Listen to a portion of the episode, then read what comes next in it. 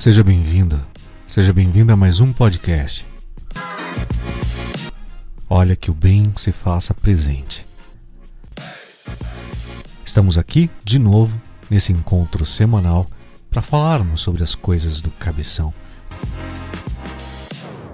e tudo aquilo que transcende o físico, diríamos assim, né? O caminho é a expansão de consciência é o autocuidado, a autoavaliação.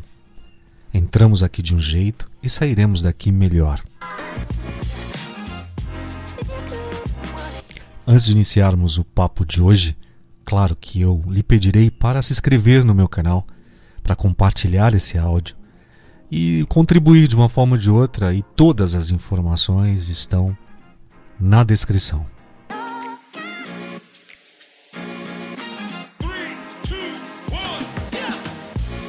Papo de hoje é quase um testemunho. Eu não sei se você conheceu, passou, esteve, está em um processo de depressão.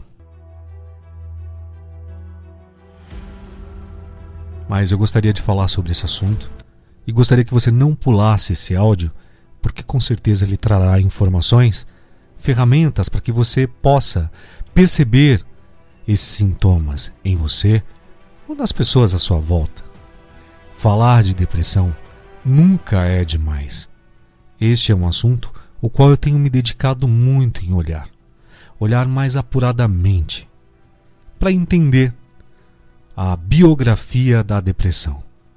Inclusive, este é o nome de um livro do Christian Dunker, que é um professor da USP que é, fala muito sobre esses assuntos em sua abordagem psicanalítica. A depressão, ela não é frescura. A depressão é uma condição de saúde mental que pode estar profundamente afetando o bem-estar emocional e físico de uma pessoa. Os sintomas da depressão podem variar de pessoa para pessoa, em termos de intensidade e duração mas realmente incluem uma combinação de sintomas emocionais, comportamentais e físico. Lidar com a depressão enquanto você está cercado por pessoas negativas pode ser muito desafiador. Eu poderia dizer isso até com conhecimento próprio por isso que eu digo que esse áudio é quase uma declaração. Quando nós estamos é, nesse processo depressivo, em um momento da nossa vida, a gente muitas das vezes não percebe que está em depressão. Acha que é só uma melancolia, uma tristeza, uma anedonia, enfim. Você vai achando desculpas. Não, eu estou triste. Mas muitas das vezes você nem sabe por que você está naquele sentimento ou com aquele sentimento. Imagine que isso piora muito quando você está em um ambiente que é totalmente tóxico, disfuncional, onde você está cercado com pessoas ou por pessoas negativas, reclamonas, pessoas que te desafiam o tempo inteiro a ser melhor, a ser produtivo, produtiva e nem percebem que você está em um quadro depressivo. Claro que existem estratégias que podem nos ajudar. Em tudo há saída, não é?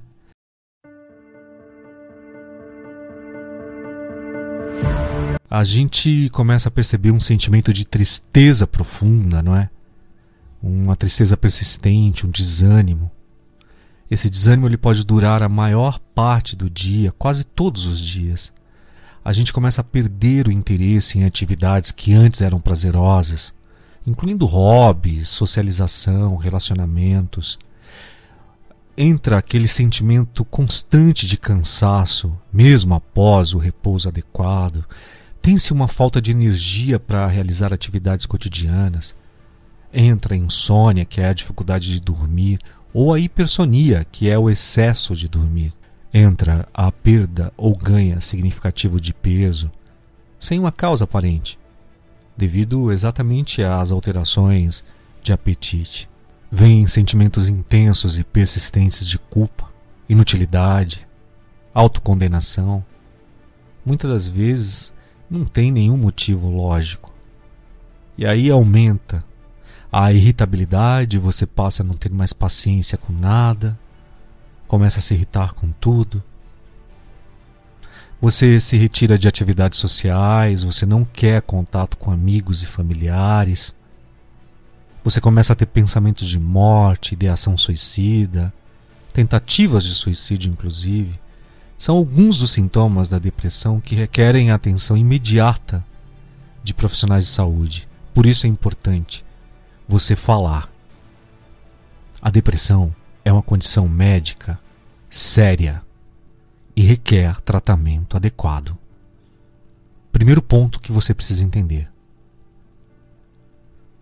A maioria das vezes, as pessoas que estão próximas, elas nem percebem que o outro está em depressão. E é essa falta de atenção, ela só aumenta o quadro. Lidar com a depressão enquanto está cercado por pessoas negativas, por pessoas barulhentas, por pessoas reclamonas, pode e é desafiador. Porque tudo isso contribui ainda mais para o adoecimento do indivíduo. Uma saída que vejo quando se está cercado por pessoas negativas, barulhentas e reclamonas é você estabelecer limites.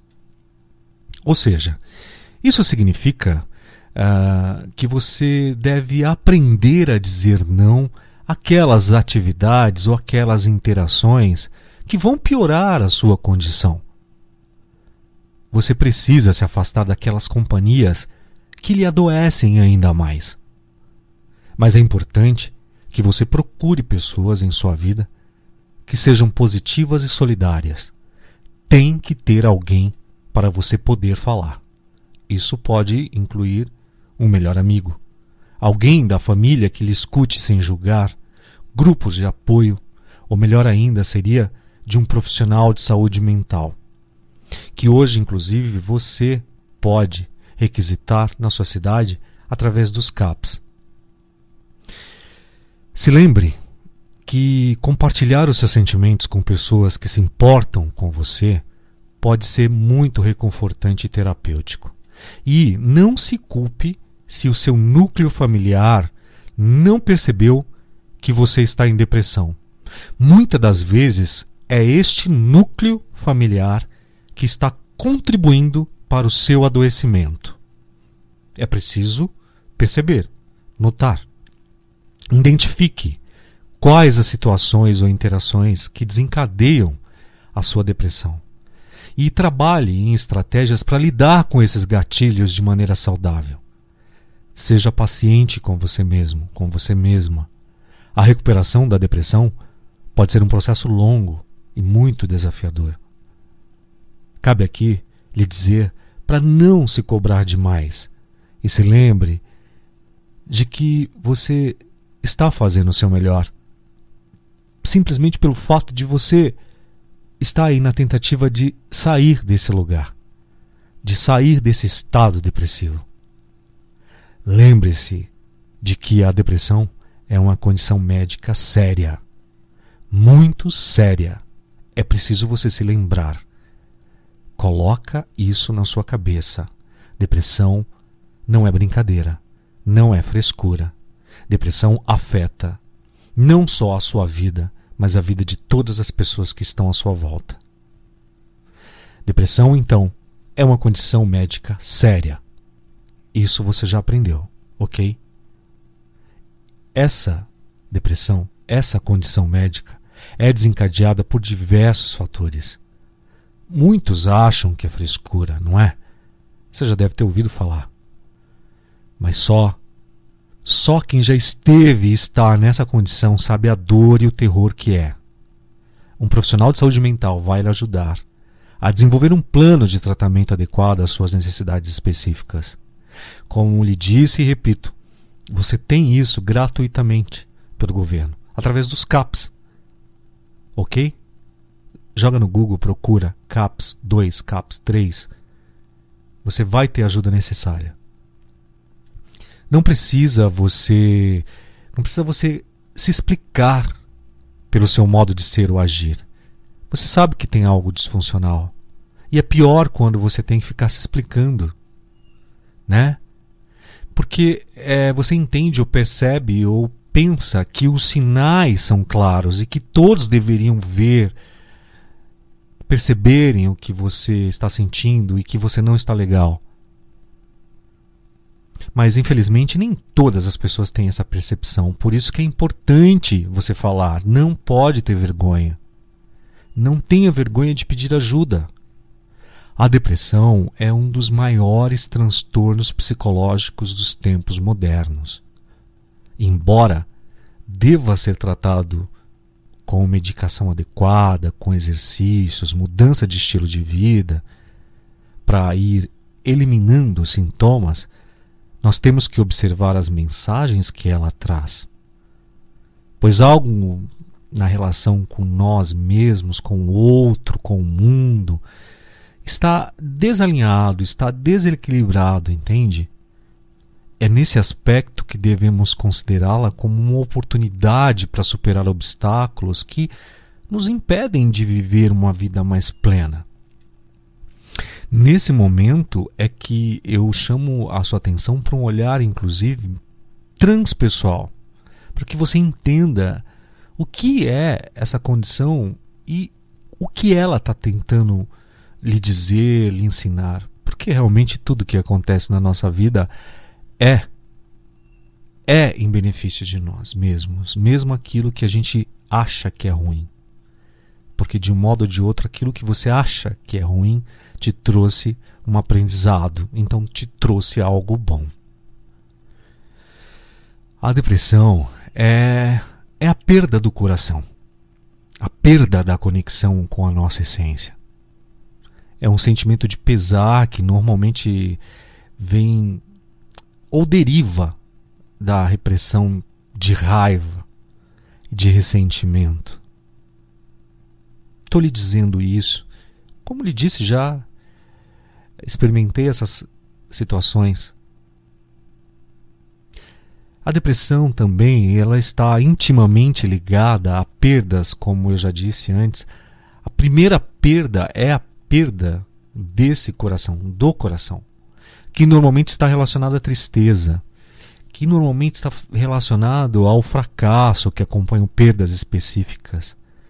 Como a perda de um ente querido, a perda de um trabalho, a perda de autoestima, a perda das posses, né?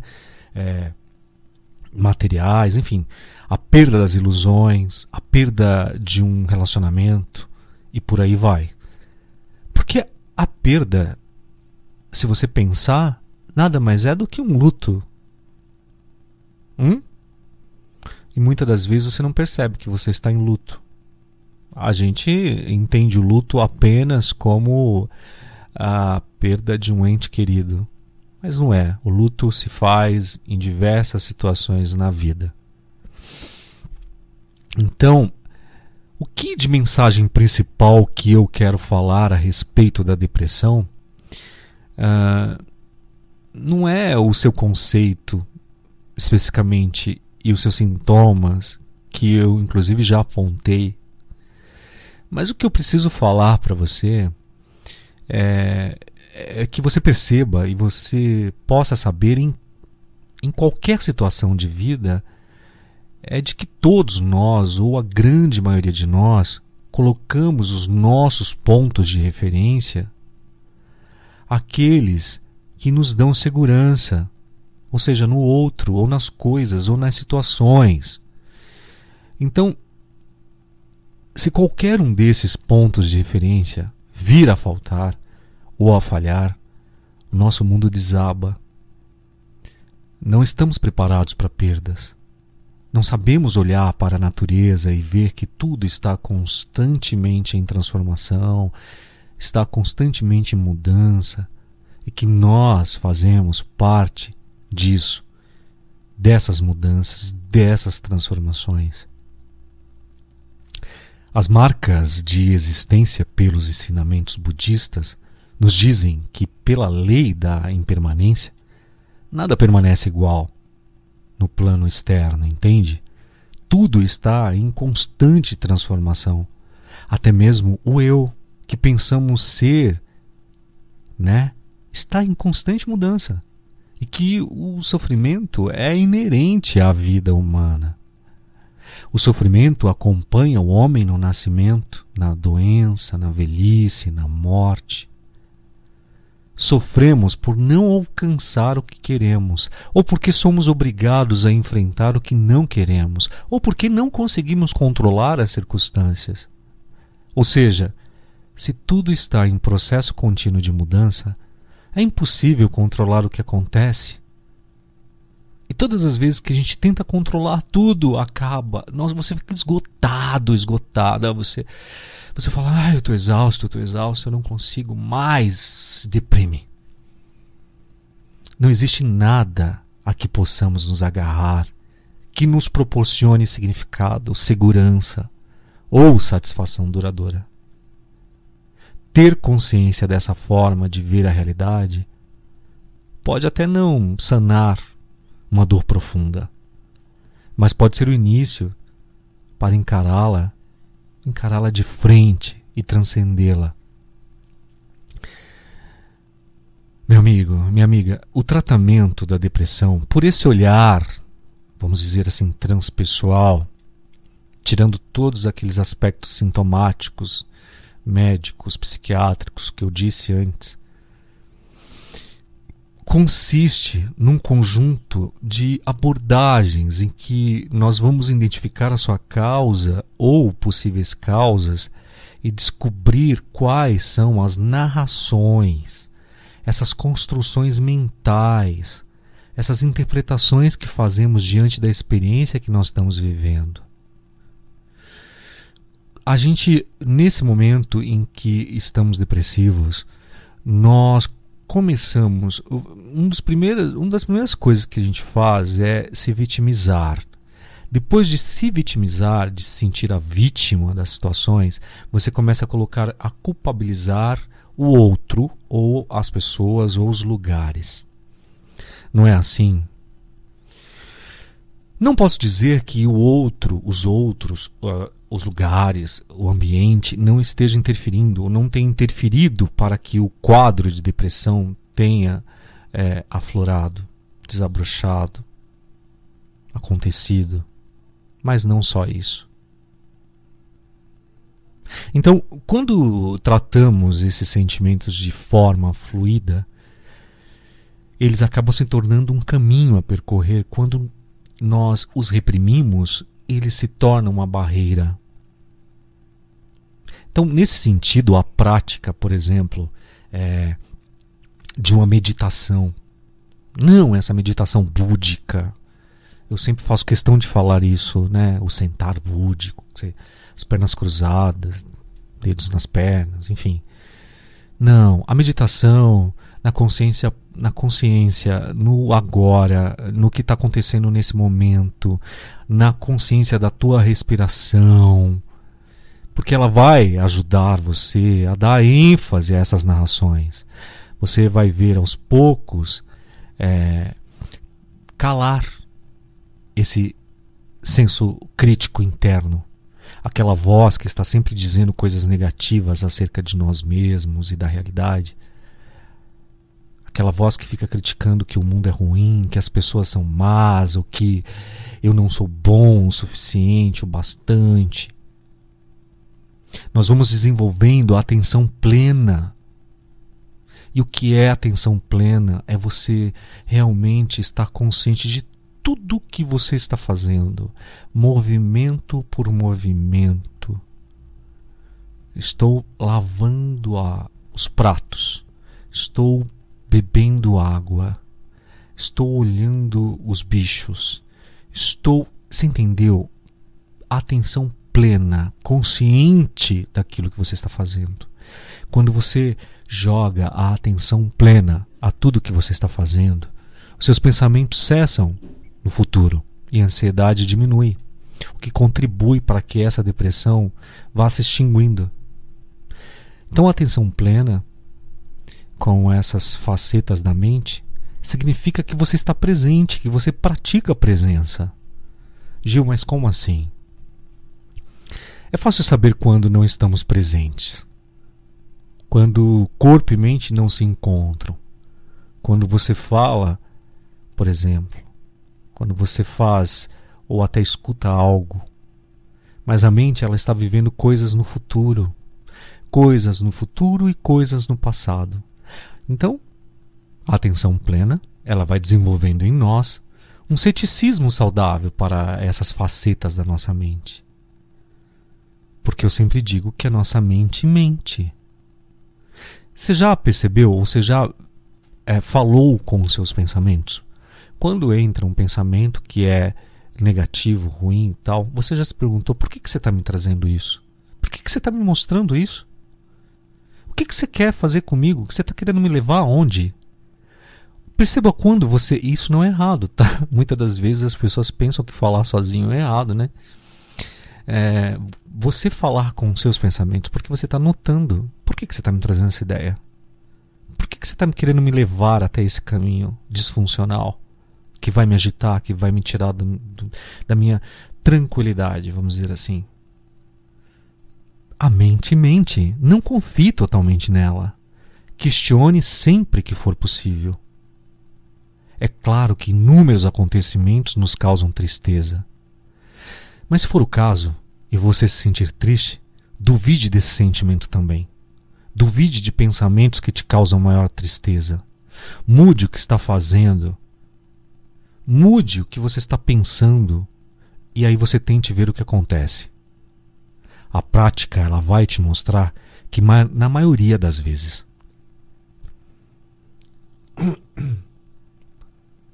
A prática vai te mostrar que, na maioria das vezes, sua mente está criando ilusões. Ela está te levando para um padrão negativo, porque é do ser humano. O negativismo, a maldade, o ruim, o caos, o desastroso. Só que quando você percebe isso, rapidamente você corta.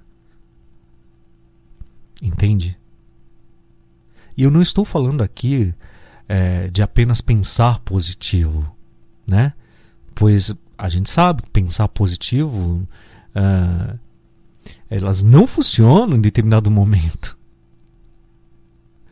Os pensamentos negativos eles funcionam em nós de duas formas. Ou são as interpretações equivocadas da realidade, ou são uma seta para que fiquemos alertas a respeito do que estamos sentindo para ter essa qualidade de pensamentos, se for esse o caso, não convém eliminá-los e substituí-los sempre que possível por pensamentos positivos. Porque se você fizer isso, é como uma maquiagem, logo mais vai derreter, vai sumir. Mas é importante você investigar a causa desses pensamentos, questionando todas as vezes que ele surgir e dizer: isso não faz sentido. Eu já entendi o que você está querendo fazer comigo. Você está querendo me levar para uma angústia, para um outro lugar que eu não quero ir.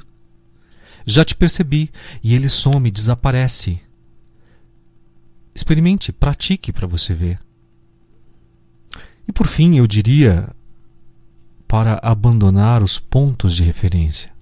Aqueles pontos de referência em que apoiamos a nossa felicidade né? Nós podemos amar a vida que temos, as pessoas, o trabalho, a casa em que vivemos, mas com consciência de que se isso tudo, se ela amanhã, se isso tudo amanhã não for a mesma coisa, se por exemplo um vírus surgir, né, como a gente já viu aí novamente, e tudo que isso que parecia estável, por exemplo, vai se encontrar ou se encontrar fora do seu controle e você tiver que mudar de cidade, mudar de país, vender sua casa, mudar de relacionamento, a vida ela vai seguir um fluxo. Nós temos que ir nos adaptando a ele.